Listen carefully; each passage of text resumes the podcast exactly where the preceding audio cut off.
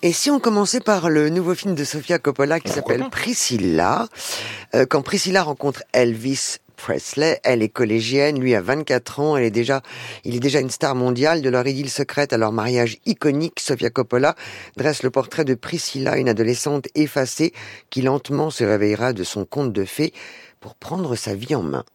Oui, alors ouf, euh, c'est pas un biopic de Presley. Ça, déjà, on a évité ça. On entend à, à, minima deux ou trois chansons à la, va-vite. Donc, euh, le penchant féminin et féministe de, de, la réalisatrice de Marie-Antoinette, par exemple, fait qu'effectivement, elle lui préfère largement son épouse. Euh, et c'est bigrement plus intéressant et, singulier. C'est le portrait d'une gamine condamnée quand même à vivre dans l'ombre écrasante de cette star qui la délaisse allègrement. Alors, le portrait d'une pauvre petite fille riche, oui, oui, oui, mais seulement Coppola euh, la film avec énormément d'intensité, ça résonne beaucoup derrière les prisons de, derrière les barreaux de cette prison dorée, et d'autant plus que finalement, elle euh, fait le choix de la belle, cette Priscilla, et c'est ça le plus intéressant. Amour à la finlandaise de la réalisatrice finlandaise Selma Vilunen. Julia découvre que son mari a une liaison et pour euh, après les pleurs et pour sauver son mariage, elle lui propose d'expérimenter le polyamour et d'inventer les nouvelles règles de leur vie conjugale. Un champ des possibles amoureux s'ouvre alors à eux. Questions et idées forces de ce film se créer des limites pour soi-même tout en respectant l'autre. Un pitch a priori de comédie, mais traité ici avec sensibilité et sincérité entre l'homme et la femme de ce couple, même si l'ensemble manque un peu de véritable introspection. À l'intérieur, il reste une magnifique et lumineuse actrice. C'est Alma Poisti. Elle était bien sûr dans les feuilles mortes d'Aquin, n'est-ce pas, d'Aki Korismaki. Donc on voit toute l'étendue de son talent entre les deux films. Ah, il, il faut beaucoup de talent pour ce film-là. Oh euh, oui, c'est vrai. Mais bon, allez, passons. Il n'aime. Ah oui. Oui, non, bah, même non, pas mais un mot. Ah oui. Oh, un petit, vous, non, mais on, je dirai un petit mot après avec le film suivant. Ah ben oui, bien, voilà, on va bien faire sûr. Un, Alors voilà, voilà hein, parce que sur le à peu près le même thème et pas ah, tout à fait. Voilà ce que fait euh, une française qui s'appelle Caroline Vignal avec Laure Calamy après Antoinette dans les Cévennes. Donc voici Iris et les hommes. Elle a un mari formidable, deux filles parfaites, un cabinet dentaire florissant, tout va bien pour Iris, mais depuis quand n'a-t-elle pas fait l'amour? Peut-être est-il temps de prendre un amant? S'inscrivons sur une banale appli de rencontre, elle ouvre la boîte de Pandore, les hommes vont tomber, comme s'il en pleuvait. Est-ce que c'est aussi charmant qu'Antoinette? Mais euh, ah, euh, charmant qu'Antoinette, ben, c'est ça, c'est un peu ça le problème, à force d'être charmant, est-ce que vraiment euh, le, cinéma se tient? Moi j'aimais beaucoup le premier film de, de Caroline Vignal, Les autres filles, je, je retrouve pas cette force qu'il y avait dans euh, dans le premier et, euh, singulièrement aussi avec ce, ce troisième là. C'est la même interrogation que le film précédent. La liberté sexuelle est-elle possible C'est une belle interrogation. Seulement là, à force de jouer la ravie de la crèche, hein, qui est le rôle favori de l'Orcadémie, euh, sensiblement quand même, et surtout, surtout si c'est pour finir par un retour à la case départ, c'est-à-dire au bercail initial, tout va bien, on revient, c'est, tout est bien convenu. Très franchement, euh, il y a un match France-Finlande, match nul. Non, 1-0. Euh, Jeunesse, c'est de Wang Bing. C'est un documentaire de 3h35. À 150 km de Shanghai, dans cette cité dédiée à la confection textile, les jeunes affluent de toutes les régions rurales traversées par le fleuve. Ils ont 20 ans, partagent leur dortoir, mangent dans les coursives, ils travaillent sans relâche pour pouvoir un jour élever un enfant, s'acheter une maison ou monter leur propre atelier. Il y a des films comme ça qu'on n'a pas envie de revoir, mais qu'on est content d'avoir vu. C'est mon ah. cas. Celui-là en ah. fait partie. Comme une épreuve qu'on a traversée. Une fois arrivé, on regarde la pente, on a oublié l'effort et on prend de la hauteur. Ce que montre Wang Bing dans ce film est effarant, décourageant par moments et en même temps indispensable, Laurent, pour comprendre la jeunesse, ce pays et la mondialisation. Ah oui, c'est clair. Alors c'est un, un court métrage, hein, 3h30 pour Wang Bing, euh, c'est vraiment un, petit format. Euh, c'est le début d'une trilogie. On, on attend impatiemment les, les, les, deux autres volets parce que ce portrait de la, la jeunesse chinoise est incroyable effectivement. C'est un film, comme vous le disiez, qui pourrait porter uniquement sur la division euh, du travail, mais là où Wang Bing est très fort, c'est qu'il fait résonner d'autres choses et que face à la division du travail, dans la division du travail, il y a des interstices évidemment où se, où se glissent ces jeunes travailleurs et travailleuses. Ils se chamaillent, ils s'interpellent, ils rivalisent, ils s'aiment, ils se disputent. La, la, vie est là, leur vie future est là, dans, ce, dans ces lieux incroyables, dans cette espèce de, de, de case comme ça, de, d'univers absolument codé, et on arrive à un portrait d'une humanité incroyable. Moi, euh, je trouve ça remarquable et j'ai presque envie de revoir hein, le, film, franchement.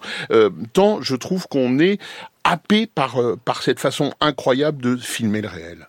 Le plongeur de Francis Leclerc, il est québécois et il se trouve que c'est le fils de Félix Leclerc. C'est l'histoire de Stéphane, 19 ans, qui rêve de devenir illustrateur, accro au jeu d'argent. Il s'engouffre dans une spirale infernale, endetté, sans appartement et fuyant ses amis à qui il doit de l'argent. Il trouve un job de plongeur au restaurant. L'enfer en cuisine et au jeu, filmé un peu façon Scorsese. Alors oui, ça serait le, grand avantage du film en quelque sorte. C'est vrai que c'est très la façon de filmer est très nerveuse. Au début, on est assez séduit par ça, mais alors je vais pas trop filer la métaphore, mais la recette s'essouffle vite. Le menu se fait un peu répétitif entre effectivement les séquences dans l'enfer de la cuisine et le l'enfer euh, joyeux des, des, des nuits entre copains. On finit par se et on attend presque l'addition. Un projet sur les migrants, un projet italien signé Matteo Garonne, moi capitaine, autour de Seydou et Moussa, deux jeunes Sénégalais de 16 ans qui décident de quitter leur terre natale pour rejoindre l'Europe, mais sur leur chemin, les rêves et les espoirs, bien sûr, s'évanouissent. Lion d'argent, meilleur réalisateur à la Mostra de Venise, ce film fait un carton énorme en Italie. Oui, alors je pense que c'est une, c'est effectivement le, la, la, conjoncture politique qui fait que euh, l'opposition au gouvernement euh, fascisant italien actuel et le nombre de migrants qui arrivent et, la question migratoire fait que le film a beaucoup de succès. Euh, est-ce, on peut presque le regretter parce que contrairement à la tête froide, le, le, propos de, de, de Matteo Garonne est assez curieux, c'est-à-dire qu'il en fait un conte, une fable, et du coup, moi, je progressivement, je trouve qu'il y a un côté scabreux, presque indécent dans la façon dont il raconte euh, ces, ces, ces réalités absolument douloureuses et difficiles. Je comprends le propos, je comprends l'essai, la tentative de faire un peu ce que faisait Benigni, par exemple, sur les sur la Shoah. Très franchement, je, je trouve que ce procédé euh, marque très très rapidement ses limites. L'usine Le Bon, la Brute et le Truand de Marianne Lair Lafitte, chapelle d'Arblay en Normandie, et la dernière et unique usine à fabriquer du papier journal, fermée depuis septembre 2019 pour devenir euh, sans doute une, usine, un site de production hydrogène. 17, 217 salariés perdent leur emploi et d'autres se battent face au capitalisme, euh, le combat. Et vu le titre, un western social, Laurent? Ah ben oui, ça fait du bien, un doc social feel good. Hein, c'est pas tous les jours, parce que hélas, la réalité n'est pas majoritairement dans, dans ce sens-là. Mais franchement, la réalisatrice Marianne Lair l'a fille très inspirée pour euh, dresser le portrait de ces trois protagonistes. Hein, euh, qui pendant font, quatre ans Oui, oui, absolument. Hein, un, ouvrier, un syndicaliste et un col blanc, euh, c'est et qui se battent à la fois contre Veolia, contre l'État et son, et son incurie. Euh, ils sont hauts en couleur et absolument admirables. Qu'est-ce que ça fait du bien? C'est une très bonne façon de démarrer l'année, ce documentaire. s'appelle euh, L'usine, le bon, le bon, la brute, et, le, truand. Il y a une rétro d'un réalisateur euh, extraordinaire qui s'appelle Richard Fleischer, 20 milieux sous les mers, Les Vikings, L'étrangleur de Boston, Soleil vert. Et c'est la Cinémathèque française à Paris qui lui consacre une rétrospective, Laurent. Oui, alors j'ai envie de faire le pendant. Il y a Fléchard d'un côté, Rossellini de l'autre. C'est ça la formidable euh, avantage de la Cinémathèque. C'est que choisir. ne choisissons pas, surtout pas. Voyons les deux. Non, franchement, Rossellini, en plus, il y a les, il y a les courts-métrages qui sont plutôt rares. Il y a toutes les œuvres pour la télé. Moi, je suis un, fan de la prise du pouvoir par Louis XIV, par exemple, de Rossellini.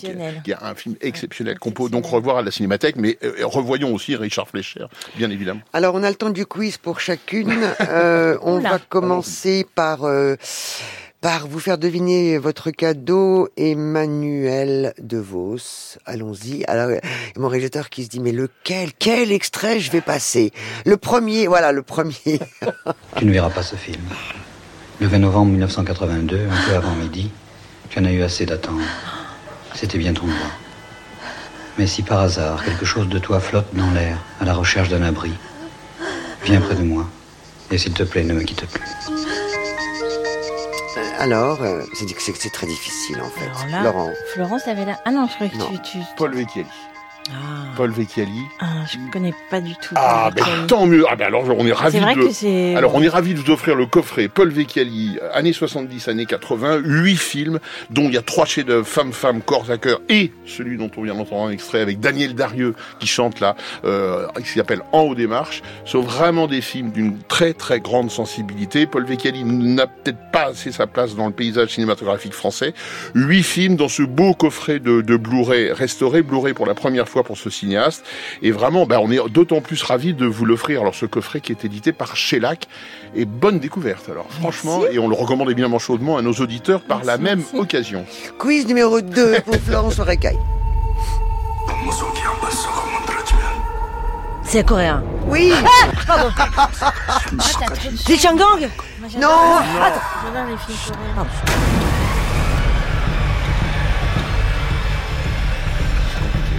j'adore c'est incroyable. Bon Juno Il y a rien, il y a juste des, Ouais, des ouais, bruits. c'est compliqué. Comment vous les reconnaître C'est dur, ouais. The Mais j'ai reconnu le coréen. Host. The Host. Bong Joon-ho. Ah, mais génial. Non mais le coffret Absolu. Oh là là, merci. Vous l'avez pas, vous l'avez pas vu Mais non, non, non. Mais non Mais non. C'est un C'est- spectacle total Mais quelle chance. Édition collector par The Jokers. C'est de la effectivement chance. une très très belle édition parce qu'il y a trois disques avec la version en 4K et la version Blu-ray. Il y a aussi un incroyable livret de 334 pages et le storyboard euh, du film. Et Dieu sait si euh, voilà ce film est storyboardé. Trois heures en plus de bonus. Voilà, on est, C'est un heureux de vous spectacle, c'est un l'offrir film aussi. familial, c'est un film politique, Oui. c'est extraordinaire. Ouais, Il y a plein de Merci. film écolo, tout.